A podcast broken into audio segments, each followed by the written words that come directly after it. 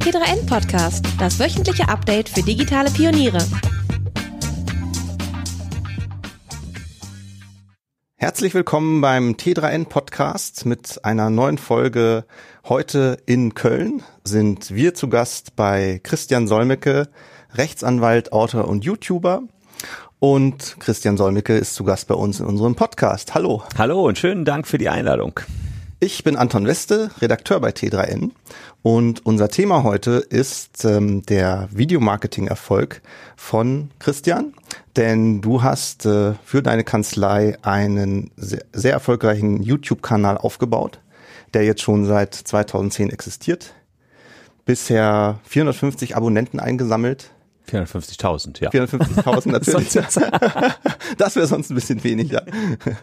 Und ähm, ein großer Erfolg, der jetzt natürlich nicht so über Nacht entstanden ist. Und ähm, wir wollen einfach mal ein bisschen zurückgehen und fragen, ähm, wie ist das passiert? Wo kommst du her? Was ist dein Background, Christian? Stell dich doch mal ein bisschen kurz vor. Ja, ich bin Christian Solmecke, 46 Jahre alt, ähm, Rechtsanwalt und Partner der Kölner Medienrechtskanzlei Wildebeuger und Solmecke. Wer die YouTube-Videos kennt, weiß, dass ich mich so bis aufs Alter auch in den YouTube-Videos immer vorstelle. Und mein Background ist äh, der, und dann kommen wir sozusagen schon so ein bisschen auf den Gedanken, warum ich diese YouTube-Videos dann auch relativ schnell als Rechtsanwalt gemacht habe, dass ich eigentlich immer Journalist werden wollte. Ich habe mit 15 angefangen für die Lokalzeitung in G Gevelsberg zu schreiben. Gevelsberg ist meine Heimatstadt, das ist da bei Ennepetal, Wuppertal, Hagen mhm. in Nordrhein-Westfalen und habe dann, als dort ein Lokalradio, das hieß Radio Ennepe-Ruhr-Kreis gegründet wurde, da Radio gemacht, war unter anderem Moderator einer Kultursendung dort, wurde dann gerufen, wenn man so will, vom großen WDR, war während meines Jurastudiums zehn Jahre Nachrichtensprecher für WDR 2 mhm. und deswegen ging eigentlich der ganze Weg Richtung Journalismus. Jura habe ich studiert, weil ich dachte, dachte, damit kann man nichts verkehrt machen und Journalismus äh, an der Uni Dortmund damals einen Abischnitt von 1,0 äh, voraussetzte. Hatte ich nicht, also dachte ich mir, machst du irgendwas, was komplementär ist zu Jura und ähm, äh, zu Journalismus und das konnte Jura sein. Naja, und äh, dann hätte man eigentlich denken können, jetzt steigt er in Journalismus ein. Mhm.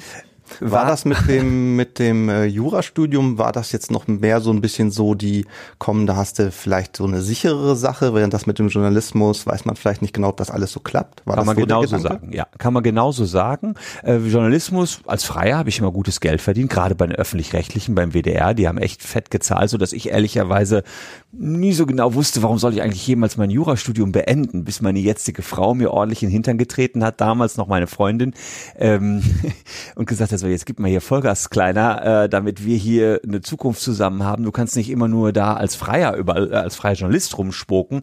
Wir brauchen jetzt hier mal zumindest einen Studienabschluss. Den habe ich dann auch gemacht nach zwölf Semestern. Für heutige Zeiten undenkbar, wie man so lange studieren kann. Die jungen Leute, die ich heute so hier habe, die sind teilweise nach sechs Semestern durch. Mhm. Aber habe ich mir ein bisschen mehr Zeit gelassen. Im Nachhinein gar nicht so sehr bereut, weil natürlich diese große Erfahrung fürs Radio was zu machen und da äh, auf dieser Ebene was zu machen, dann auch, wie wir gleich noch sehen werden, auch mir dann in der Juristerei, bei der Akquise in gewisser Weise geholfen hat. Mhm. Und ähm, du bist dann ja, du hast dann auch Erfahrungen gehabt in, äh, wo war das, in Köln und Bochum hast du studiert, genau, warst äh, freier Journalist und Radiomoderator auch für den WDR zum mhm. Beispiel ähm, und bist dann irgendwann eingestiegen bei der Kanzlei hier. Ja, äh, so nicht ganz. Es war dann so, also dieser Plan, Journalist zu werden, der blieb auch noch nach dem ersten Staatsexamen. Dann kam das, äh, dann kam der LLM Master. Ich habe also noch, wenn man so will, eins draufgesattelt in Löwen in Belgien, eine mhm. uralte Uni aus dem Jahre 1450 oder sowas. Ganz toll. Da habe ich mit Menschen aus der gesamten Welt zusammen studiert im Rahmen eines äh, Studienprogramms, das hieß EULISP, gibt's heute noch. Das war ein halbes Jahr Hannover, halbes Jahr Löwen. Ähm, auf Englisch war das dort. Ähm, und das hat mich äh, plötzlich zum Umdenken angeregt. Denn dort ging es um Medienrecht, Computerrecht, Internetzeitalter und Recht. Mhm. Und da dachte ich so, hm, das sind ja genau meine Hobbys. Ich habe sehr früh angefangen zu programmieren. Das ist noch eine andere Leidenschaft neben dem Journalismus immer gewesen. Und plötzlich sah ich, wenn man Jura, was ich ehrlicherweise im Studium immer relativ unspannend fand, mhm. kombiniert mit einem meiner Leidenschaften, dieser diesen, dieser Technologieaffinität, dem, dem, dem Programmieren, dem Coding, dann habe ich zwei Skills, die ich vereinbaren kann, Jura und das Programmierwissen so dass da vielleicht was Schönes draus werden könnte. Das, das war wirklich der Punkt, wo es Klick gemacht hat und plötzlich habe ich umgeschaltet und gesagt, okay, vielleicht ist das mit dem Journalismus doch nicht so eine gute Idee, das hast du jetzt auch schon ja, 15 Jahre gemacht, mach doch mal was anderes, werd einfach mal Anwalt. Und dann kam das Referendariat mhm. und da habe ich schon alles auf Medienrecht dann ausgerichtet, war in einer medienrechtlich ausgeprägten Kanzlei, ähm, habe damals auch als Referendar für Raffaela Wilde gearbeitet, mhm. war damals bei PricewaterhouseCoopers Coopers-Felddienst, einer Großkanzlei, die Leiterin des Medienrechtssegments. Heute ist sie meine Geschäftspartnerin. Also wir haben dann später wieder zusammengefunden und dann eine äh, gemeinsame Kanzlei daraus gemacht. Oder ich bin bisher gesagt bei ihr als Namenspartner mit eingestiegen. Und Jedenfalls dieser Punkt in Belgien zu studieren, der war der, der den Schalter umgelegt hat. Und habe ich gesagt, jetzt mache ich doch auch mal ein bisschen was als Anwalt und bin dann erst eingestiegen in meinem Heimatort Gefelsberg mhm. als Feldwald- und Wiesenanwalt. Das heißt Mietrechtssachen, Familienrechtssachen und, und, und. Und jeden Abend da reingebuckelt bis 11 Uhr abends, weil man ja einfach keine Ahnung hat als junger Anwalt von nix. Und das war dann noch die, die klassische Anwaltsarbeit mit Mandanten und äh volle Lotte, muss man sagen. Also wirklich, äh, dass ich, ich mir wurde schwindelig, weil man aus allen Rechtsgebieten plötzlich Wissen haben sollte und das als relativ junger Mensch, Anfang 30, sollte ich plötzlich wissen, äh, Sondereigentum im Mietrecht und Sondernutzungsrecht. Ja, hatte ich noch nie den Unterschied gehört. Lernte man im Studium nicht, aber als Mietrechtsspezialist muss man das wissen. Bin unheimlich vorgeführt worden vor Gericht, habe also mhm. richtig äh, dann nachher Briefe der Mandanten bekommen. Der hat ja nicht mal eine Ahnung von Sondernutzungsrecht und Sondereigentum und solchen Geschichten. Aber das war, muss ich sagen, die ersten drei Jahre waren mit die härtesten in meinem Leben, weil man sich in alles reinbeißen musste. Da zahlt man Lehrgeld dann natürlich, ja. Aber damals, vielleicht noch eins dazu, auch wieder um diese Technikaffinität herzuleiten. Das erste, was ich gemacht habe, der erste Tag, als ich dort in Gevelsberg begonnen habe, in der Kanzlei Michael, die gibt's auch heute noch, da habe ich gesagt, ich finde es cool hier bei euch, aber ihr habt ja nicht meine Webseite. Wie wär's, wenn ich mich als junger Mensch jetzt mal darum kümmern würde, dass ihr eine Webseite bekommt? Ich konzipiere die, ich bin mittlerweile nicht mehr so gut im Programmieren, dass ich jetzt sage, ich kann euch die designen, ich kenne aber Leute, ich mache das für euch. Habe ich direkt in Angriff genommen und von da an jeden Tag geblockt und habe das aufgebaut. Und da bin ich denen auch sehr dankbar für in der Kanzlei. Ähm, das war eine Kanzlei und ein kombiniertes Notariat, äh, dass die mich haben machen lassen und gesagt mhm. haben, ja, ist ja cool. Wir wollten auch schon immer mal eine Website haben. Äh, mach du doch mal. Und so hat das eigentlich begonnen. Das war recht eigeninitiativ und so hm, habe ich dann da geblockt. Und über das Bloggen muss ich sagen, habe ich mich dann auch freigestrampelt und habe Mandate bekommen, die mir lieb waren. Zum Beispiel habe ich da damals sehr viele äh, abgezockte in den Branchenbuchfällen ähm, ja, vertreten. Da geht es darum, du kriegst einen Brief, vor allen Dingen als Unternehmer, mhm. und dann äh, hier äh, unterschreiben sie die Mitgliedschaft im gelben Branchenbuch. Du denkst das für die gelben Seiten, aber nee, nix da. Es ist www.gelbes-branchenbuch.de. Kennt keine Sau, kostet dich aber 900 Euro im Jahr. So, und ich habe dafür als junger Anwalt gesorgt, dass wir das angefochten haben wegen arglistiger Täuschung, habe dazu geblockt, habe mit dem Spiegel damals zusammengearbeitet, mhm. dass wir da die Kartelle aufdeckten, die dahinter waren. War eine heiße Zeit und da hatte ich bestimmt damals so tausend Mandanten. Da haben die in Gevelsberg mit den Ohren geschlackert, wie man über das Internet an Geschäft kommen kann. Das waren die Anfänge. Und äh, reizt sich das auch sehr, diese Kombination aus, du hast deinen persönlichen Fall und deinen Mandanten, den du zu Recht verhilfst, und der Kombination mit, da steckt ja was äh, Handfesteres, Größeres dahinter, kann man mit Medien zusammenarbeiten und das richtig aufdecken und an die Öffentlichkeit bringen. Das muss man wohl so sagen. Wenn man meinen Lebenslauf betrachtet, waren es immer die größeren Dinge, die ich angegangen bin. Entweder große Sachen, die wir bis zum Bundesgerichtshof gebracht haben, oder Fälle, die mh, ja vielleicht ganz Deutschland betreffen, also sagen wir mal richtig Geld Geld verdient haben wir nachher mit der Verteidigung von Tauschbörsennutzern. Da habe ich 70.000 Menschen vertreten mhm. gegen die Musik- und Filmindustrie. Aber auch das war eine große Nummer mit einem größeren Impact, wo ich nachher auch als Rechtsexperte im Deutschen Bundestag geredet habe. Müssen wir vielleicht die Gesetze ändern, wenn da so viel abgemahnt wird? Das hat sich aber so entwickelt. Geplant habe ich das nie. Ich kann nur sagen, was meine Frau mir immer gesagt hat im Studium. Die hat immer gesagt, Christian, ich glaube, du wirst irgendwann mal einen Vertrag erfinden, den du tausendmal verkaufst. ja, weil ich immer so auf Effektivität, computergestützte Lösungen gesetzt habe. Und jetzt war es kein Vertrag, sondern massenhafte Verteidigungen von immer ähnlichen Fällen. Das ja. setzte sich eigentlich sofort. Ähm, hast du das in den Anwaltskanzleien so erlebt, dass die ihre Außendarstellung und ihre Kommunikation, dass die da noch einen gewissen Nachholbedarf hatten, was so die modernen Kommunikationsmittel angeht? Wenn du sagst, du hast da mal den, den Blog initialisiert, initiiert bei dem einen, bei der einen Kanzlei und ja, also genau, wenn man sich das überlegt, eine, Web, eine Kanzlei, die keine Webseite hat, geht ja irgendwie gar nicht. Und ich kann dir sagen, mein Herz hat geblutet, als ich dann, da war ich so dreieinhalb Jahre in Gefelsberg und dann hatte Raffaela Wilde, meine ehemalige Ausbilderin, mich angerufen, ob ich nicht als Angestellter in ihre Kanzlei kommen möchte. Und da hat mein Herz geblutet, weil ich meinen schön aufgebauten Blog mit Traffic dort in Gefelsberg aufgeben musste, mhm. wieder bei Null anfangen konnte und dann für Wilde Beuger damals noch den Blog aufgebaut habe, der ein oder andere, der mich kennt, weiß, dass der Laden jetzt Wilde Bolger Solmecke heißt. so, dass es nicht diesen zweiten Block, den ich dann wirklich mit einer hohen Akribie aufgebaut habe, ja, den, den gibt's auch heute noch und den lesen so 200.000 Menschen im Monat. Und äh, genau, da hast du ja schon das Prinzip verfolgt, äh, einfach mal Content produzieren, ähm, Stichworte im Internet hinterlassen, gefunden werden können dadurch, äh, Content Marketing. Ähm, hast darüber wahrscheinlich auch schon, schon neue Mandanten generiert für ja. die Kanzlei?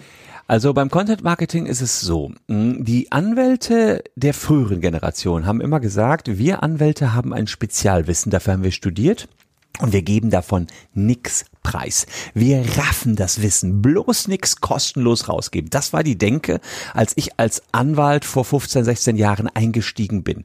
Wir verschenken gar nichts. Es wird nur verkauft und jedes bisschen Wissen wird verkauft. Und meine Denke war, naja, wenn man sich das Internet so anguckt, ist das aber eine kurze Halbwertzeit, wie, wie wir unser Wissen, allgemeines Wissen wohlgemerkt, nicht Spezialwissen auf einen konkreten Fall bezogen noch verkaufen können. Mhm. Deswegen habe ich auch recht früh, und das war wirklich ein krasser Coup wahrscheinlich, muss man sagen, angefangen, meine beste File-Sharing-Klage, damals hatte ich schon 5000 Mandanten, meine äh, beste File-Sharing-Klageerwiderung, also die Verteidigungsschrift, unter eine Creative Commons-Lizenz zu stellen, im Internet zu verschenken und sagen, liebe Konkur Mitbewerber, liebe Anwälte, die es da sonst noch gibt, nutzt meine Schriftsatz. Ich glaube, es ist der ausgefeilteste, den es im Moment gibt, denn keine Kanzlei hat mehr Mandanten gegen die Musikindustrie als wir. Und was ist daraus passiert? Weil ich dieses krasse Wissen, und das war nun wirklich Spezialwissen, so verschenkt habe an alle Anwälte in Deutschland. Die Menschen haben es gefunden und haben sich das angeguckt und gesagt, cool, der hat ja wirklich eine Strategie, wie der mich da raushauen will und haben dann gesagt, ich gehe jetzt nicht zu irgendeinem x-beliebigen Anwalt, der den Schriftsatz vom Solmecke nutzt, ich gehe zum Original. Und wir haben ohne Witz damals unsere äh, Mandantschaft verdoppeln können durch diese Aktion, indem wir den Schriftsatz verschenkt haben. Viele Medien haben darüber berichtet und eigentlich fast den Kopf geschüttelt. Wie doof ist der denn?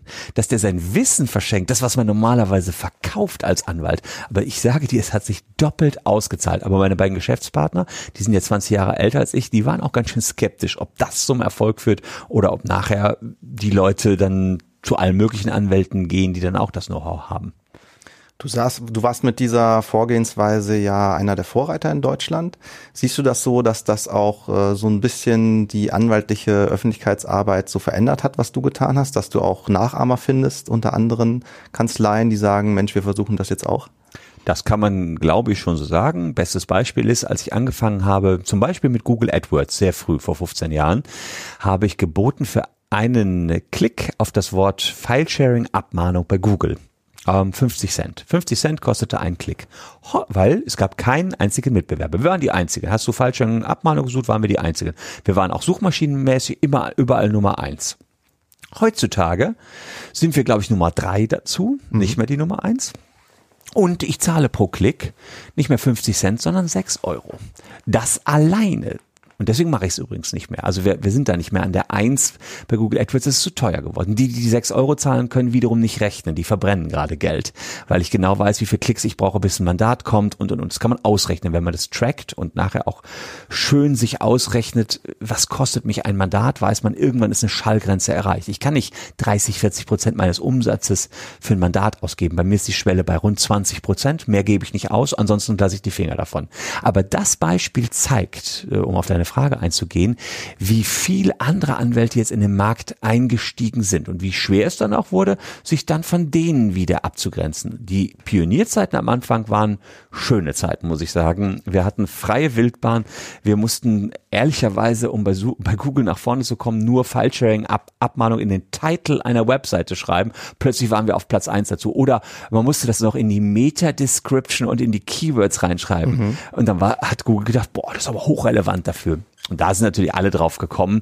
Damals habe ich das auch noch alles alleine gemacht, ähm, so dass ja, ich noch das Wissen ja mir anlesen konnte. Heutzutage ist das viel zu komplex geworden. Mhm. Und da hast du gemerkt, genau die äh, bezahlte Strategie auch äh, über Google AdWords oder aber eben das klassische SEO, ähm, das äh, wird schwieriger. Äh, was gibt's für andere Kanäle, um im Gespräch zu bleiben, um äh, öffentlichkeitswirksam zu agieren? Was damals dann kam, war Facebook. Die sind so zu der Zeit, als das alles bei Google teurer wurde, aufgekommen, so dass wir da schon recht früh angefangen haben, ja, bei Facebook Postings zu machen. Das lief am Anfang ganz gut und dann hat Facebook ja den Algorithmus geändert mhm. und hat für Unternehmenskanäle auch da nur noch was ausgespielt, wenn man dafür Geld bezahlt hat. Mhm. Da sind wir relativ spät erst eingestiegen, dass wir Performance Marketing über Facebook machen. Heutzutage machen wir das auch. Ehrlicherweise eher schlecht als recht. Ähm, das ist ja das sogenannte Push-Marketing. Das heißt, ich muss den Leuten ein Thema aufdrücken oder ihnen das präsentieren. Was wir ganz gut, das habe ich nie super hingekriegt. Was ich immer gut hingekriegt habe, ist Pull-Marketing. Das Problem ist den Leuten schon bewusst und ich ziehe Leute an mich. Durch dieses ganze Content-Marketing, was dann noch massiver betrieben worden ist. Instagram habe ich dann noch betrieben und natürlich YouTube. Das ging schon vor zehn Jahren los. Da habe ich äh, relativ früh drauf gesetzt. Wie kam es zu der Idee? Ich hatte gesehen, dass da ein neues Medium ist. Ich wollte immer irgendwas Multimediales machen, also Ton und Bild. Und habe dann gesagt, das teste es jetzt einfach mal. Und mein allererstes Video war nicht vor neun Jahren, so alt ist der Kanal, nicht 2010, sondern 2009, aber noch auf einem anderen Kanal. Und das habe ich damals gemacht mit einer Webcam und habe auch in die Webcam reingesprochen. Und es war etwas, äh, weiß ich noch genau, zu Ed Hardy Abmahnung. Ed Hardy war damals eine populäre oder auch nicht so populäre Klamottenmarke und mh, viele hatten sich aus der Türkei diese Klamotten mitgebracht und bei eBay wieder verkauft und das wurde ohne Ende abgemahnt. Also habe ich was gemacht, hey Leute, wer es da wissen will, so ist so müsst ihr euch verhalten bei Ed Hardy Abmahnungen. Dann rief mich Steffi McLean an, die jetzt eine große Leitungsfunktion bei Sat1 hat und früher war sie, sag ich mal, kleine Redakteurin bei Stern TV. Und mit ihr hatte ich so die ersten Fernsehschritte zusammen gemacht. Sie hatte mich immer mal wieder für Stern TV, RTL Stern TV interviewt und dann hat, sie hatte sich das angeguckt, das erste Video und ich hatte sie darum gebeten, sagte Christian, wenn es so eine Scheißqualität hat, dann kannst du es auch gleich sein lassen. Das ist doch nicht eines mhm. Anwalts würdig, da mit so einer krisseligen Webcam auf YouTube hochgeladen. Vor allen Dingen der, der Kanal YouTube war gerade in seinen Anfangsjahren ja tatsächlich eher so ein, ja, was wird denn da hochgeladen? Da sind irgendwelche Leute in ihren äh, kleinen Butzen zu Hause und erzählen äh, einem was über Gott und die Welt und nicht sehr hochwertig zu Anfang der Kanal. Völlig korrekt. Und deswegen sagte nicht nur Steffi McLean, äh, was dieses Hingerotzte über eine Webcam, das kannst du vergessen. Und gleichzeitig meine Frau, pass mal auf, Christian, du kannst doch nicht zu YouTube gehen. YouTube, das gucken doch nur Kinder. Ehrlicherweise, im Moment unsere Hauptzielgruppe bei YouTube ist zwischen 18 und 38, das sind 70 Prozent. Das ist für mich eine sehr schöne Klientel, die wir da ansprechen. Aber damals waren also zwei Mädels, meine Frau und Steffi McLean, die gesagt haben, nö, lass lieber die Finger davon. Das saß Und ich habe ein Jahr lang die Finger vom Thema YouTube gelassen. Ein Video gab's, Finger vom Thema YouTube gelassen. Aber so ganz losgelassen hat's mich nicht. Gereizt hat's mich trotzdem. Und dann habe ich angerufen einen alten Abi-Kollegen von mir, von dem ich wusste, dass der Fotograf ist. Und ich habe ihm gesagt, Axel, du weißt doch ganz bestimmt, wie man ein sauberes, kristallklares Bild hinbekommt. Ich weiß, du hast mit Video nicht so viel zu tun, aber ein super Bild. Ja, sagte er, die neuen Fotokameras, die haben auch eine Videofunktion. Und kauf dir doch einfach ein Fotoapparat und dann hast du ein super Objektiv mit einem super klaren Bild und was er mir dann noch als Tipp mitgegeben hat, und du brauchst einen super klaren Sound.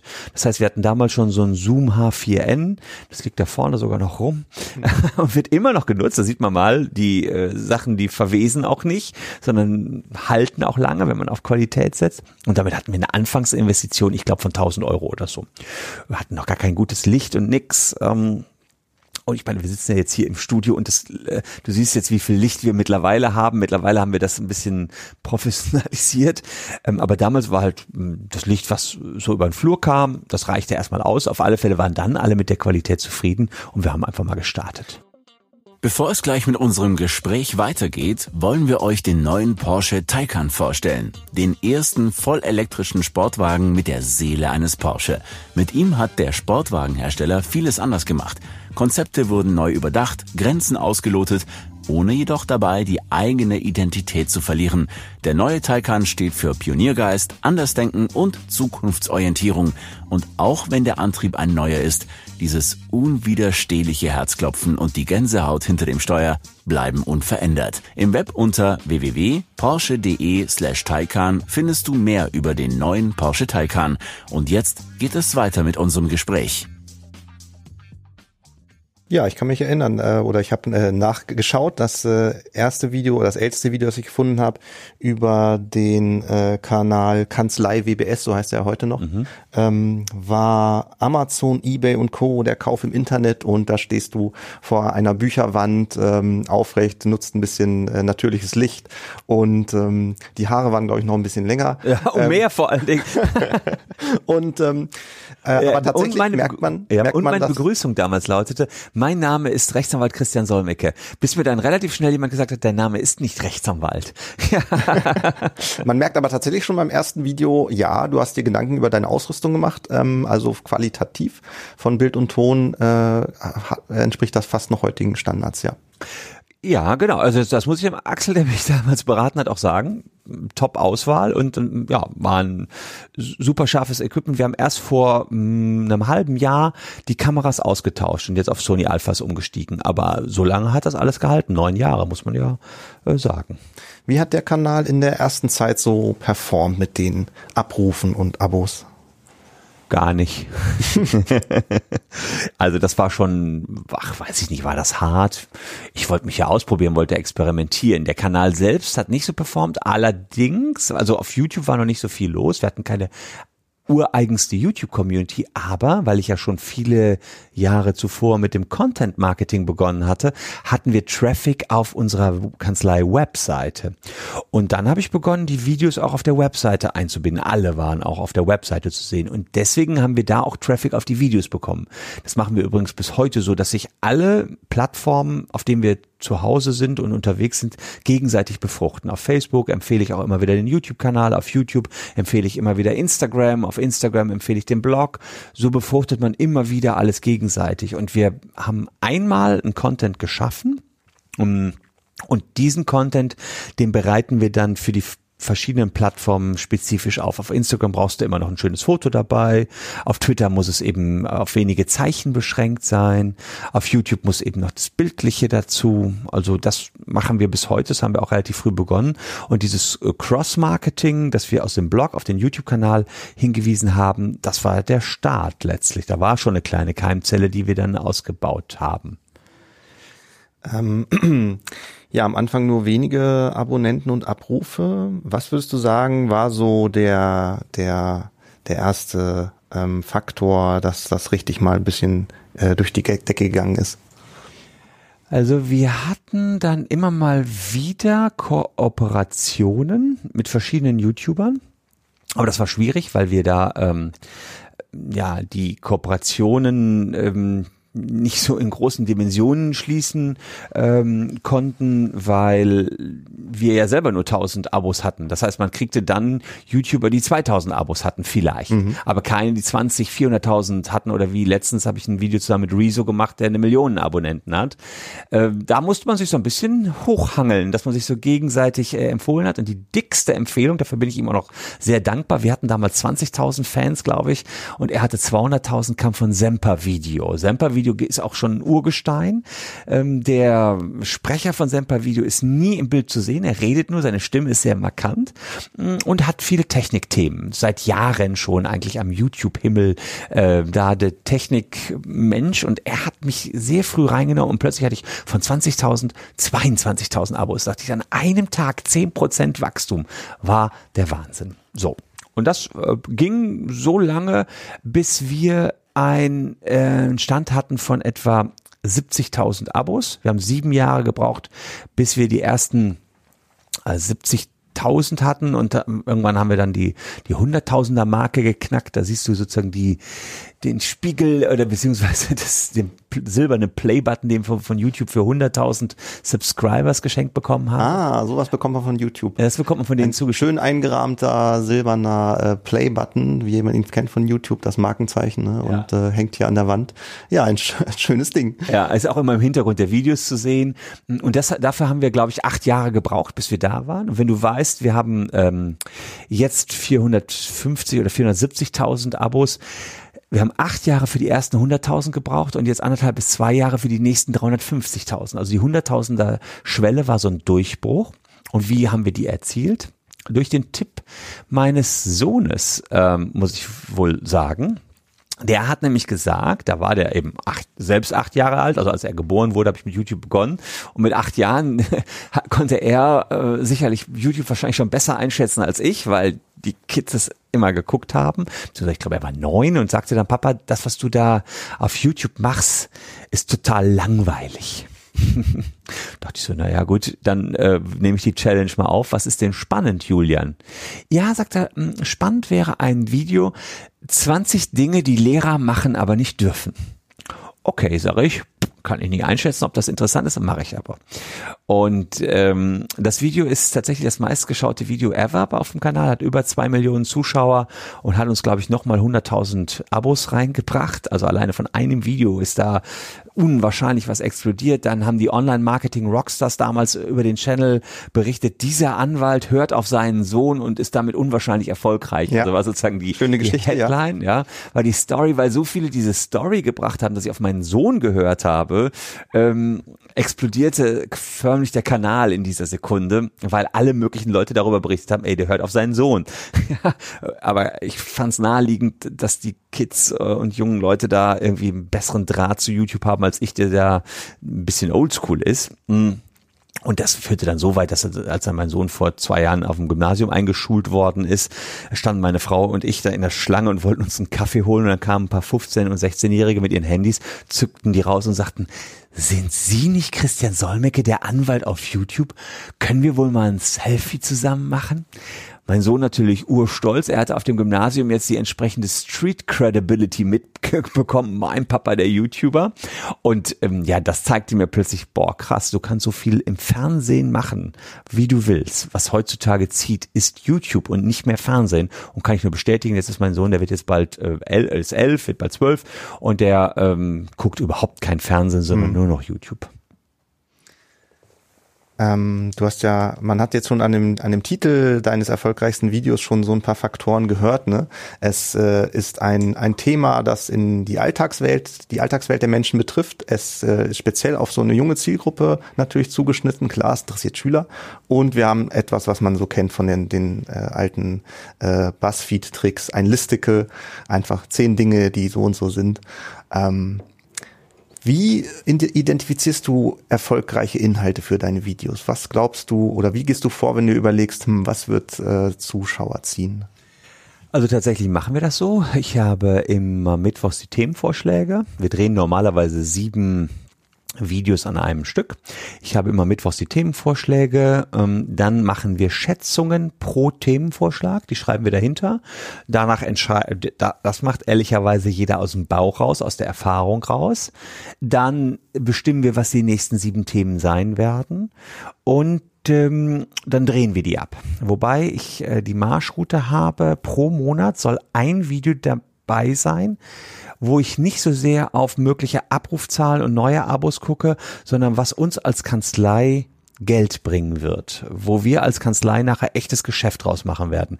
Das, was wir da auf YouTube machen, ist klassisches Content Marketing und ich habe die äh, Philosophie, dass Content Marketing zu 90 Prozent Entertainment ist und zu 10% Verkauf.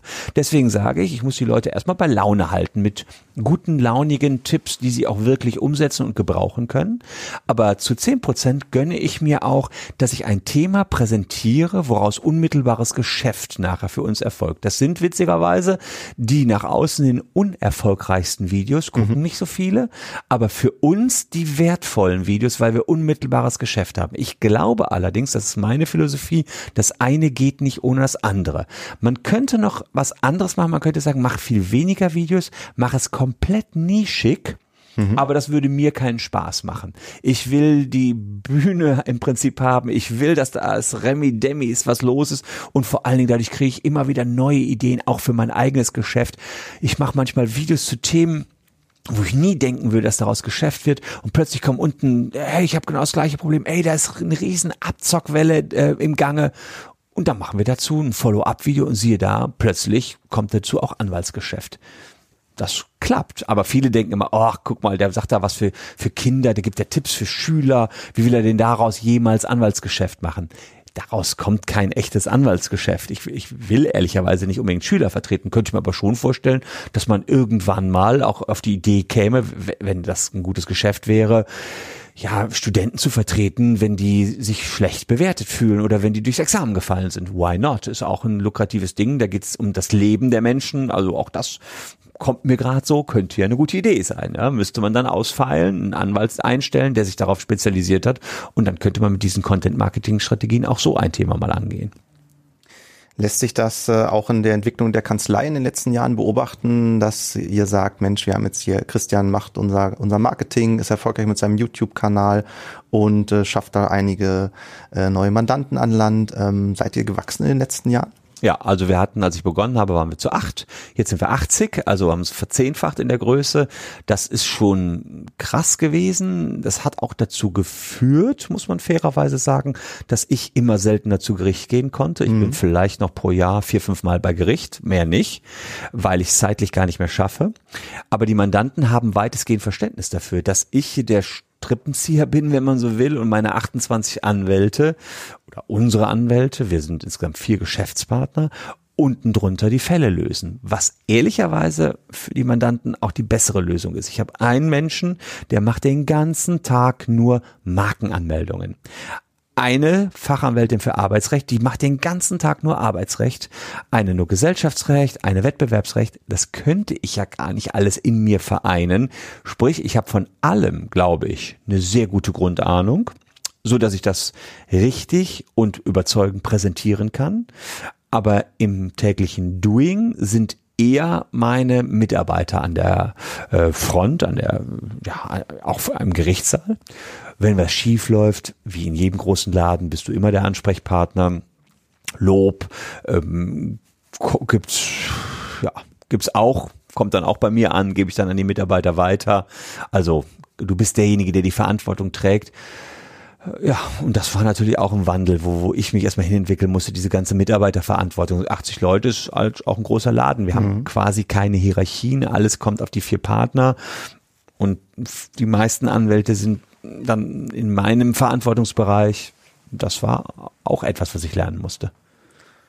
Ähm, ein Teil deiner, deiner Strategie ist ja äh, zum Ende deiner Videos immer die Telefonnummer der Kanzlei einzublenden.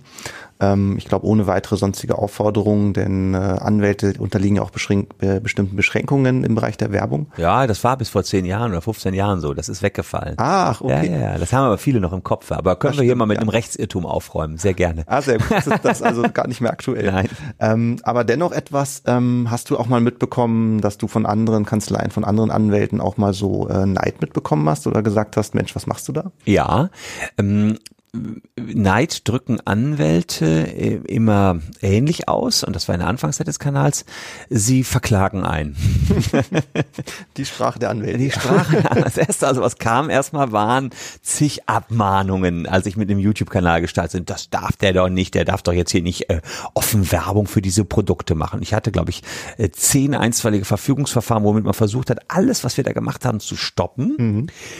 Äh, so dass die Anfangszeit eine relativ harte war. Denn ich kann sagen, Raffaela Wilde und Michael Beuger, denen ich heute auch noch sehr dankbar für ihre äh, harten Stahlnerven bin, hatten in ihrer bisherigen Anwaltszeit, bevor ich kam, 20 Jahre davor, noch nie eine einzige äh, Abmahnung gegen die Kanzlei oder eine Einzelverfügung bekommen und plötzlich bei mir 10 oder 15. Wir konnten von 15 Verfahren 13 einstampfen und zwei, da wurden uns irgendwelche übertriebenen Werbeaussagen verboten. So ist das, wenn man Grenzen auslotet und was ausprobiert. Dann hat dann irgendwo Landgericht Köln gesagt, nee, das geht nicht. Oder wir hatten dann in Google AdWords den Namen der Gegner in den Mund genommen, ohne uns davon zu distanzieren, dass wir nicht die Gegner sind und solche Geschichten. Sowas ist dann, ähm, mussten wir ändern, wohl auch zu Recht ändern. Ich meine, das Gericht hat es ja so entschieden, aber schöner ist eher die 13 anderen Fälle, wo man versucht hat, uns klein beizukriegen und das nicht geschafft hat, weil die Gerichte gesagt haben, nö, das dürfen die. Die haben, das ist halt die neue Zeit, dahin wandert das Recht, also das war völlig äh, in Ordnung. Ähm, ja, deine Kombination aus, äh, dass du nat dass du von, dass du ein Thema präsentierst, äh, wo du viel Expertise hast, äh, Medienrecht ähm, und dass du gleichzeitig äh, selber ein Medienmensch bist und eine gute vor der Kamera Präsenz besitzt, äh, ist bestimmt ein Erfolgsfaktor deiner Videos. Wenn du jetzt jemanden hast, ähm, der einen ähnlichen Weg gehen will, der sagt, Mensch, ich äh, kenne mich äh, total gut aus mit, äh, keine Ahnung, Tontechnik oder ich äh, bin ein äh, wunderbarer ähm, äh, oder kenne mich wunderbar aus mit Wanderurlauben und möchte das irgendwie promoten per Video und will da einen Kanal starten. Was wären so deine, deine Tipps an, an Menschen, die das als Marketingkanal nutzen möchten? Die Frage ist natürlich, ob man sofort mit YouTube beginnen sollte. Vielleicht beginnt man erstmal mit Twitter, guckt, ob man da eine Followerschaft schneller aufgebaut bekommt oder vielleicht auf Instagram, Facebook. Vielleicht auch mit einem eigenen Blog. YouTube ist der Aufwand einfach für das einzelne Video sehr groß. Andererseits der Effekt natürlich auch sehr schön, wenn man es dann in seinem Blog oder der Webseite präsentieren kann. Hat man schon einen Blog, was ich immer als Grundlage des Content Marketings sehen würde, dann kann man über YouTube als weiteres Element nachdenken. Ich persönlich würde wahrscheinlich nicht unbedingt dazu raten, mit YouTube alleine anzufangen. Kann man aber, wenn man so ein medienaffines Thema hat, was man bunt darstellen kann. Ich meine, ausgerechnet Jura in YouTube darzustellen, ist nur das Trockenste, was man kann. Aber wenn man Gärtner ist, kann man auch extrem gute Erfolge mit äh, YouTube erzielen, weil man da einfach die Blumen zeigen kann. Ich habe ja nie was zu zeigen gehabt. Wenn man Rennfahrer ist, kann man wahrscheinlich auch mit YouTube anfangen. Also wahrscheinlich hängt es genau davon ab, was man äh, machen will. Wenn ich Friseurin bin, könnte ich auch toll mit YouTube anfangen. Und dann geht es natürlich darum, dass ich, ich heutzutage muss ich mir ums Equipment nicht mehr so viel Gedanken machen. Ich kann mir ein iPhone nehmen und ähm, das hat eine 4K-Qualität. Ich habe schon aus unserem Ferienhaus in Holland iPhone-Videos gemacht, weil ich nichts anderes zur Verfügung hatte für die ARD. Äh, und die haben das gesendet, die hielten das für sendefähig. Ähm, das heißt, iPhone würde erstmal reichen zum Start. Von da aus kann man auch sehr, könnte man theoretisch drauf schneiden, wenn man das wollte. Man könnte auch dann nur da einen besseren Ton anschließen. Das wäre das Einzige, weil da gibt's ähm, gute Ansteckmikrofone dann auch ans iPhone. So, und dann ist das Schwierigste zum Start, würde ich mal sagen, das Durchhaltevermögen. Also ein Jahr passiert erstmal nicht so viel. Ja, aber wenn man im Jahr konsequent jede Woche vielleicht ein Video schafft, das wären dann 52 Videos, wird eins dabei sein, was zündet. Hm, Zum Beispiel, ich habe einen Nachbarn, der ist Apotheker und hat den Kanal bei YouTube gerne gesund aufgemacht. Im Prinzip, weil er gesagt hat, Christian, das ist cool, also gib mir mal ein paar Tipps. Und da habe ich ihm genau das gesagt, Steffen, du musst vor allen Dingen durchhalten. Und das hat er, ich glaube, er weit über 20.000 Follower auch schon, nach anderthalb Jahren. Ähm, und dann gab es immer wieder Videos, 100, 200 Views. Aber dann hat er ein Video gemacht, ist Shisha-Rauchen ungesund? Plötzlich 300.000 Zuschauer. Da hat er also einen richtigen Lucky Punch gelandet. Das war etwas, was irgendwie im YouTube-Algorithmus voll nach oben gespült mhm. worden ist. Und plötzlich war der Kanal groß. Und sowas kann passieren. Nur das Durchhalte Vermögen muss man sicherlich haben. Und dann würde ich auch, wenn ich gute Inhalte habe, immer mal wieder Kooperationen machen, andere YouTuber, die was Themenverwandtes oder Komplementäres haben, ansprechen. Das ist zäh am Anfang, muss ich sagen. Richtig Spaß macht's, wenn man die ersten 100.000 überschritten hat. Und jetzt übrigens, wir haben so 476.000. Ich möchte ja gerne die nächsten 24.000 erreichen. Mhm. Ist es gerade etwas, auch wieder zäh, weil wir unwahrscheinlich viele Leute über die Artikel 13 Nummer ge äh, gecached haben, was heißt gecached haben, 170.000 neue Abos kamen und äh, da melden sich jetzt einige wieder ab. Warum? Weil sie sagen, ja, zu Artikel 13 Zeiten äh, interessierte mich alles, das, was er gemacht hat. Äh, jetzt interessiert mich Jura gar nicht so sehr. Und deswegen kommt man jetzt im Moment nicht weiter. Und da merke ich selbst, ich kämpfe jetzt so sehr daran, endlich die brandaktuellsten Themen zu haben und noch schneller zu sein als die anderen. Und das spornt mich aber auch fast an, dass es jetzt im Moment so ein unheimlich verlangsamtes Wachstum gibt. Und ich will diese 500.000er Schwelle unbedingt schaffen. Wie spät ist es eigentlich? Damit beim Blick auf euer Handgelenk mehr passiert, schaut euch mal die neue smarte Huawei Watch GT2 an. Ein wunderschönes Uhrendesign, zwei Größen, stylische Farbvarianten und bis zu zwei Wochen Akkulaufzeit. Mit den innovativen Sportmodi motivierst du dich jetzt ganz leicht selbst und behältst auch jederzeit den Überblick über deinen Trainingserfolg. Egal ob beim Trailrunning, Schwimmen oder Radfahren. Die neue Huawei Watch GT2 macht alles mit, vom Bergsteigerurlaub bis zum Business Marathon. Mehr Infos zur Huawei Watch GT2 findet ihr unter consumer.huawei.com/de. Ähm, du hast jetzt insgesamt sind es glaube ich so um die 2500 Videos, die der Kanal schon aufweisen kann. Ähm, du hast ja gesagt, du hast einfach mal äh, zu Beginn angefangen und äh, zu gucken, wie es läuft. In dieser Zeit lernst du natürlich auch total viel darüber, wie man, wie man Videos macht, wie man äh, Videos für YouTube macht, in passender Länge, in den passenden, sag ich mal, formalen Anforderungen. Ähm, ein Gutteil der YouTube-Videos wird mittlerweile äh, mobil geguckt und nicht mehr einfach so auf dem Laptop oder Desktop. Ähm, was sind so deine deine Erkenntnisse, wo du gesagt hast, das hat mich jetzt weitergebracht an den äh, formalen Kriterien eines Videos, wie zum Beispiel, wie lang soll es sein, wie, wie, äh, wie viel Sprechanteil soll vorhanden sein, äh, wie viele Schnitte. Gibt es da etwas, wo du sagst, Mensch, wenn ich das von Anfang an gewusst hätte, hätte mir das richtig geholfen?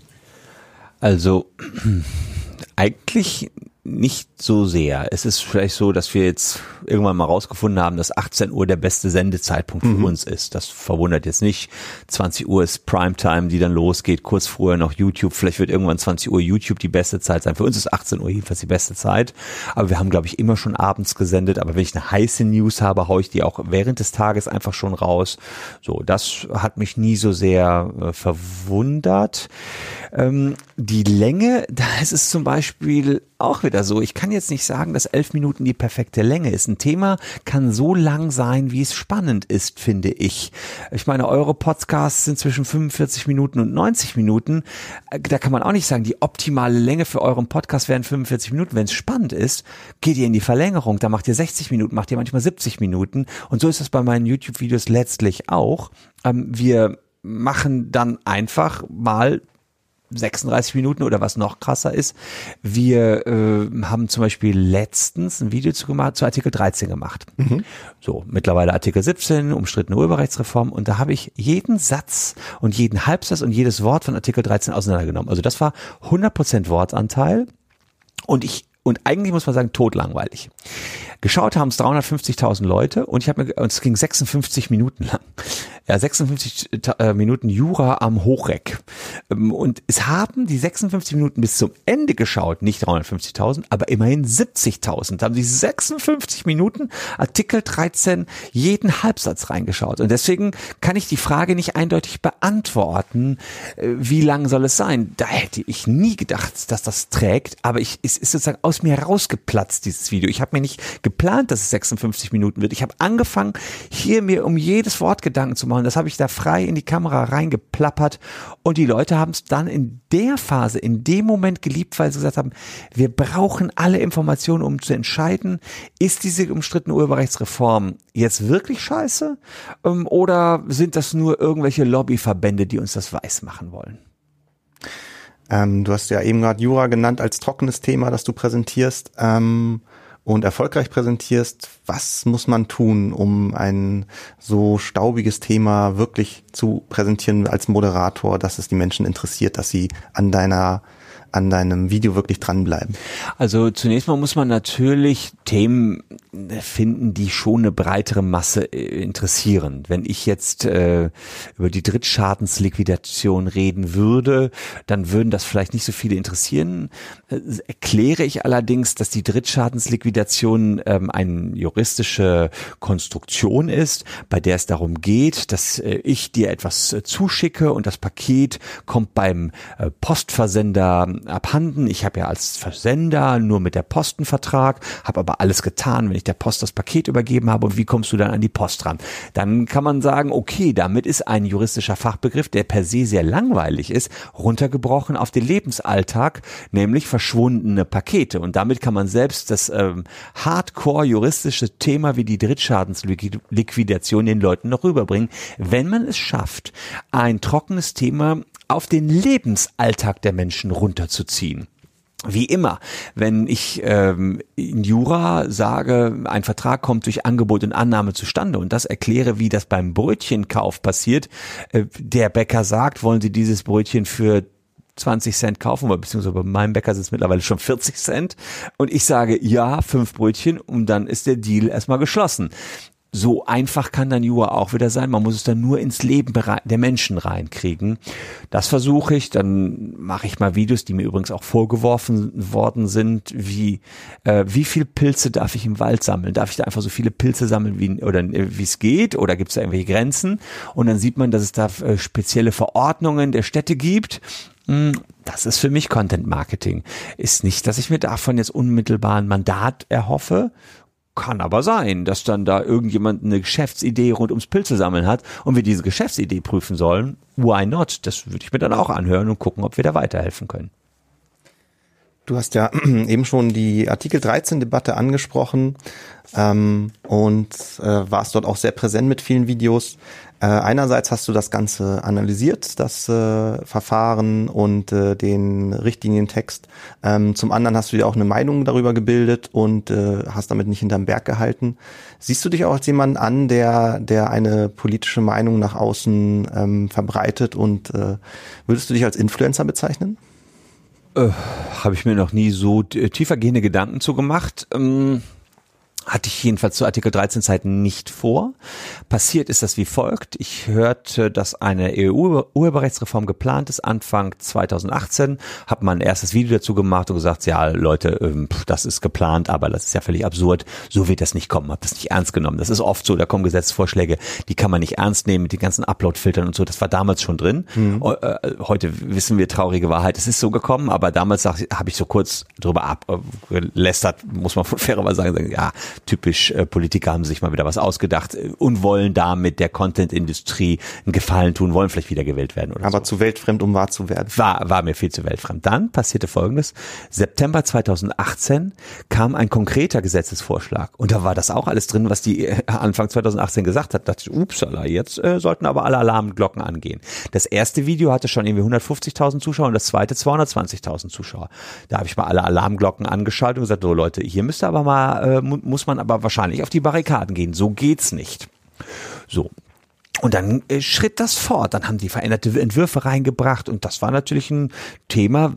Klar, das wissen die Abonnenten unseres Kanals. Wenn wir einmal dran sind an dem Thema, dann zecken wir uns da auch ein. Da sind wir dran geblieben. Und das Schöne ist, weil ich ja noch das Wissen aus Anfang 2018 hatte, äh, war jetzt die Grundlage schon geschaffen, auf der ich aufbauen konnte. Und dann habe ich mich immer weiter da so ein bisschen eingegroovt in Artikel 13 rein und kannte nachher jedes Wort dieses Artikels und wusste, welche katastrophalen Folgen das haben könnte. Auch wenn viele mir vorgeworfen haben, boah, du bist aber ein Schwarzmaler. Ja klar, könnte das sein, es könnte aber auch ganz anders kommen. Da habe ich gesagt, ja, aber wenn es doch alles so unklar ist, dann haben wir doch jetzt die Möglichkeit, dass wir es klar reinschreiben. Schreibt das doch rein, regelt das Ganze doch. Ähm, dann wurde mir manchmal vorgeworfen, ja, du hast dich gar nicht früh genug in die Debatte eingebracht, wo ich auch so dachte, naja gut, Anfang 2018 war schon relativ früh. Ihr habt vielleicht meine YouTube-Videos nicht geguckt, ja? Also was wollt ihr denn, dass da jeder Hinz und Kunz euch Briefe schreibt? Also ehrlicherweise, da, da war schon einiges an Diskussion und dann nahm das eine Geschwindigkeit auf. Plötzlich fand ich mich auf einer Demo in Berlin vor 40.000 Menschen wieder am Brandenburger Tor, wo ich gesprochen habe ähm, das war, muss ich sagen, für, und alle riefen, Solmecke, Solmecke, das war crazy, ja. Mein Sohn stand neben mir, so, was ist denn jetzt hier los? Verwunderlich war das nicht, weil es war natürlich alles YouTuber oder Menschen, die auf YouTube unterwegs sind. Da habe ich, würde ich sagen, eine relativ hohe Bekanntheit. Ähm, und das war imposant. Plötzlich war ich nicht Teil einer politischen Aktion, sondern irgendwie Teil meiner Meinungsäußerung. Ich wollte einfach versuchen, kann man das hier schaffen mit der medialen Öffentlichkeit, die man über YouTube hat. Das, Ende vom Lied war, das ist zwar nicht, äh, hat nicht geklappt, aber ich glaube, die Klatsche, die SPD und CDU hingelegt haben, hat auch was damit zu tun gehabt, dass sie das ignoriert haben, was da das Gros der jungen Menschen eigentlich wollte. Ja, also so kam meine, mein Kampf gegen Artikel 13, kann man durchaus so sagen. Und jetzt war was Interessantes. Die Politiker, die damals dann mit mir diskutiert haben, haben gesagt, ja, Herr Samicke, aber so schlimm wird alles nicht werden. Wir kontaktieren Sie, wenn es dann an die konkrete mhm. Umsetzung im deutschen Recht geht. Weißt du, wie viele sich bei mir gemeldet haben? Zero. 0,0. Keine Sau hat angerufen. Alles nur Geschwätz, als die Kameras an waren, muss ich sagen. Also haben wir Folgendes gemacht. Wir haben uns jetzt etwa 50 bis äh, 60 Stunden dahingesetzt und einen eigenen Entwurf fürs deutsche Gesetz gebastelt, beziehungsweise dem der Bundesregierung jetzt was mit auf den Weg gegeben. Und mal schauen, was sie daraus machen. Ich werde auch noch ein eigenes YouTube-Video dazu drehen, zu meinem eigenen Entwurf, wie ich der Meinung bin, wie man in deutschem Recht Artikel 13 ohne Uploadfilter möglichst umsetzen kann. Das ist ja das, was die CDU gesagt hat. Das wollen die. Genau. Und den Entwurf haben wir jetzt mal präsentiert. Mal gucken, ob einer drauf hört. Aber ich fand schon ein bisschen strange, dass erst groß rumposaut worden ist, du bringst es doch nicht ein, Solmecke, was nicht wahr war. Äh, aber wir werden natürlich auf deine Kompetenzen zurückgreifen, wenn es dann in die konkrete Umsetzung geht. Jetzt ist es an die konkrete Umsetzung gegangen und keiner hat mal angeklopft, wo ich so dachte, hm, ganz schön schlapp, ganz schön schlapp. Für die Riesendemos, die da in Deutschland waren, wo teilweise bis zu 200.000 Menschen auf die Straßen gegangen sind. Ja, mal gucken, was da jetzt kommt. Ich werde weiter darüber berichten auf unserem YouTube-Kanal. Und wir haben ja auch einen Podcast, äh, der ist sozusagen von der Tonspur her äh, identisch mit dem YouTube-Kanal. Also ich wusste einfach nachher, manche Leute wollten es eher beim Joggen hören, äh, so dass wir da den äh, Kanzlei WBS Podcast auch aufgemacht haben. Nicht so professionell wie euer, aber gut, das kann vielleicht noch werden. ähm, was sind bei dir die Kernpunkte von äh, davon, wie Artikel 13 jetzt eigentlich 17 ähm, umgesetzt werden müsste im nationalen Recht, äh, damit das der EU-Richtlinie noch einigermaßen entspricht, damit man aber sagt, diese ganzen Schwierigkeiten und Probleme, die die Richtlinie aufwirft, können umschifft werden. Kannst du das mal kurz zusammenfassen. Ja, also das, was wir da ähm, veröffentlichen, veröffentlicht haben, sind so sechs, sieben Seiten und einer der großen Kernpunkte ist, die EU-Richtlinie bietet einen Spielraum dafür, dass die Rechtsfolgen von Artikel 13 nur die Großen treffen. Facebook, Google, Twitter und Co. Und wenn wir das hinkriegen, auch in deutsches Recht, dass nur die Großen möglicherweise Upload-Filter einrichten müssen, dann sind wir schon ein ganzes Stück weiter. Dann haben wir 90 Prozent der ganzen Startups raus und haben da gar keine Sorge mehr. Und das ist so Kern meines Vorschlages, wo ich sage, okay, ihr habt das selber in euren Argumentationen pro Artikel 13 beziehungsweise ja jetzt ja Artikel 17 gesagt wir wollen doch nur die Großen regulieren, dann macht das doch bitte schön. Das ist so, mh, damit haben wir erstmal 80 Prozent aller Probleme gelöst. Mhm. Das heißt denn, äh, da, äh, euer Ansatz ist, ähm, wie uns gelingt es, eine gute Definition von denjenigen, die unter dieses Gesetz fallen, ähm, dass tatsächlich nur die getroffen sind und äh, kleinere Content-Plattformen sind dann davon außen vor und müssen sich äh, darum keine Gedanken machen. Gibt es auch einen Punkt, wo du sagst, ähm, auch bei den Großen sind die Upload-Filter selber natürlich ein Problem. Die Upload-Filter, die Sie schon haben oder die Upload-Filter, die kommen sollen?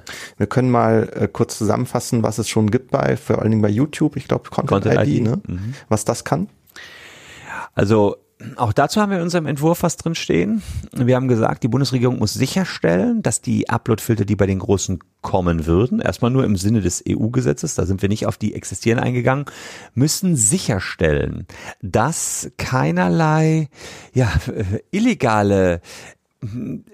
Abgleichsmedien hochgeladen werden. Also es ist ja immer so, man gibt ja vor, mir gehört folgender Kinofilm. Der soll nicht weiter bei YouTube online gestellt werden. Dann stellt man den Kinofilm ins Content-ID-System und sagt, man ist der Rechteinhaber. Und da sehen wir eine große Missbrauchsgefahr. Ich könnte ja jetzt herkommen und die Top 100 Musikstücke einfach nehmen und sagen, ich bin der Urheber davon und stelle das in so ein Content-ID-System rein. Da hat sich der EU-Gesetzgeber gar keine Gedanken zugemacht, wie das gelöst werden soll. Und da haben wir gesagt, lieber nationaler Gesetzgeber, Gesetzgeber, da müsst ihr euch dann aber Gedanken machen, dass da kein Missbrauch jedenfalls besteht, äh, steht, dass da irgendjemand irgendwas hochlädt. Keine Ahnung, wie die das machen wollen. Willst du vorher, äh, ja, wie willst du beweisen, dass du der Urheber, willst du deine Verträge vorlegen, dass du der Urheber eines gewissen Songs ist, äh, bist? Ja, wie will Sony beweisen, dass sie die Rechte an dem Song Thriller von Michael Jackson haben? Ähm, schwierig. Denkst du, dass es tatsächlich äh, logistisch und technisch möglich ist, äh, tatsächlich solche Upload-Filter zu bauen, dass sie der EU-Richtlinie entsprechen können? Ja, ich meine, das ja, kann man möglicherweise schon. Wir selbst haben in unserem Vorschlag jetzt wieder dafür plädiert, dass es dann doch bitte eine große EU-weite Abgleichsdatenbank geben soll, dass doch bitte die EU die Knete in die Hand nimmt und solche Filter baut. Sie sagen ja, hier haben wir dann ein vereinheitlichtes Urheberrecht, das möchte man. Dann soll es doch bitte auch vereinheitlichte Upload-Filter geben, dann kann man daran feilen. Ansonsten hat jeder wieder einen anderen Filter, ist auch ein bisschen Käse. Vor allen Dingen muss man auch mal aus Sicht der Rechteinhaber denken. Sagen wir mal, ich wäre Fotograf mhm. und ich möchte nicht, dass mein Bild auf irgendwelchen anderen Bildplattformen nochmal hochgeladen wird oder sei es auch nur in irgendeinem Forum nochmal hochgeladen wird. Da muss ich ja in jeden Upload-Filter eines jeden Forums hingehen und dort mein Bild online stellen. Also tausend Foren gehen und das Bild online stellen, ist eh nicht praktikabel. Dann hilft es auch ehrlicherweise den Rechteinhabern nicht, was da so geplant ist. Ach, da könnte ich noch Stunden meckern. Aber das habe ich ja alles schon getan in zig YouTube-Videos. Es ist so traurig, weil wir hängen jetzt da mit so einem EU-Recht, was nichts Halbes und nichts Ganzes ist und ich habe jetzt gesagt, dann dehnt bitte schön das Recht bis an seine Grenzen, wenn eh schon alles unverständlich ist in diesem Recht dehnt es, äh, guckt, was irgendwie geht und wenn wir dann verklagt werden als Staat Deutschland, weil wir EU-Recht äh, oder nicht EU-rechtskonform umgesetzt haben, ja, dann ist es eben so, aber das ist dann eh erst ein paar Jahren so und dann so lange müssen sich wenigstens die Kleinen nicht mit dem ganzen Kraums darum schlagen.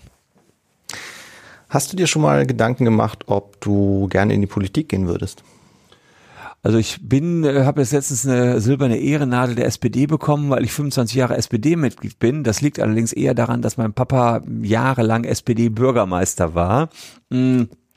Und da machte man sich als Kind jetzt gar keine Gedanken, in welche Partei man geht, wobei ich mich mit den Zielen der SPD ähm, sicherlich noch mehr identifiziere als die der CDU und für mich unwählbar die AfD ist, obwohl das ja andere im Osten jetzt äh, anders sehen. Aber ehrlicherweise habe ich auch durch die Zeit als Politiker Kind gesehen, was Politik auch bedeutet heutzutage. Also alles ist immer nur mit dem Schließen von Kompromissen verbunden.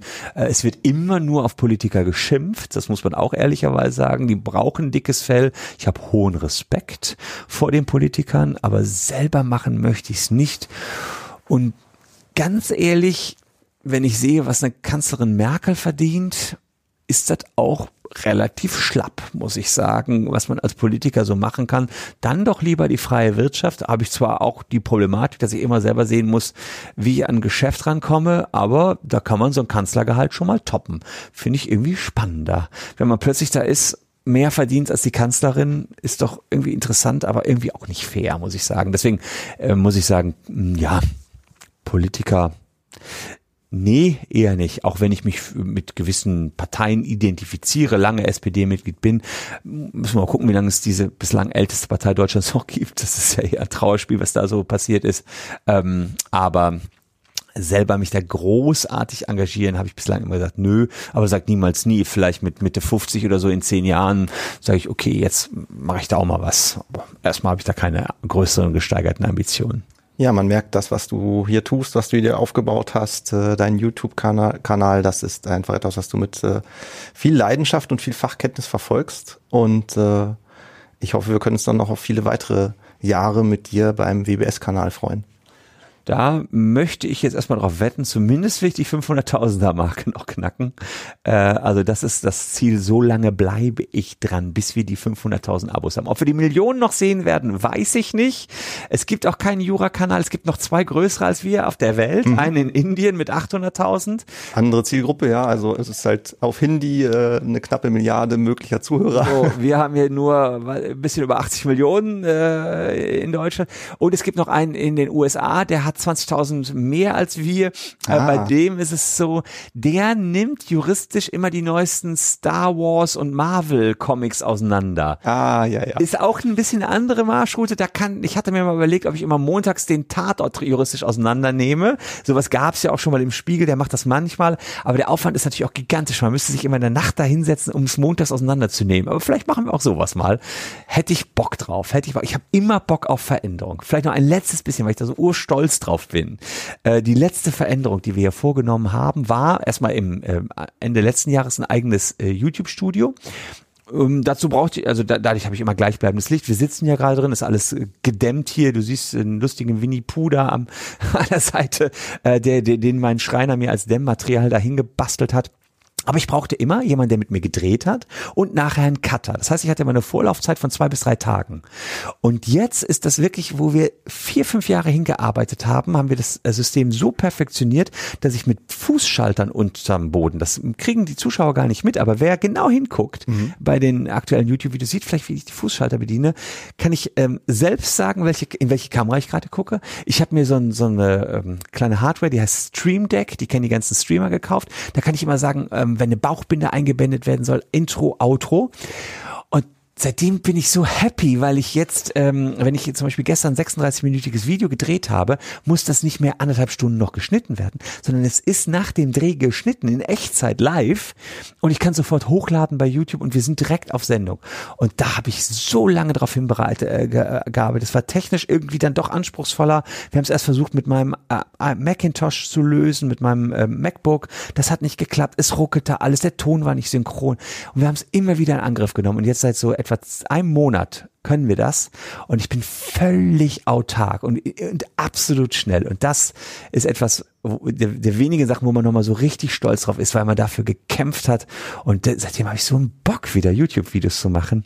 Äh, und das hat auch wieder einen echt neuen Elan gegeben. Effektivität ist einfach das, was äh, dich antreibt, was dir Spaß macht. Ja, das kann man so sagen. Ähm, be beeindruckend, weil ähm, üblicherweise schafft man es, äh, entweder seine Vorkameraarbeit zu machen mit seinen Textsprechen und so und äh, dass du dann noch die kognitiven Ressourcen hast, um dir noch Gedanken um den Schnitt zu machen und das auch noch gleichzeitig zu bedienen. Äh, große Sache. Würdest du sagen, du bist auch sehr multitaskingfähig? Äh, ja, äh, schon besser gesagt, ich meine, das sagt man ja immer Frauen nach, dass sie multitaskingfähig sind. Ich bin einer, der alles mir zu, äh, mir zur Verfügung stehenden Hilfsmittel nutzt, um effektiv durch den Arbeitsalltag zu kommen. Zum Beispiel habe ich eine Apple Watch und wenn du mir jetzt irgendwas sagst, was ich mir merken muss, dann merke ich mir das nicht, sondern ich sage immer sofort, hey Siri, erinnere mich morgen daran, ähm, noch bei T3N anzurufen.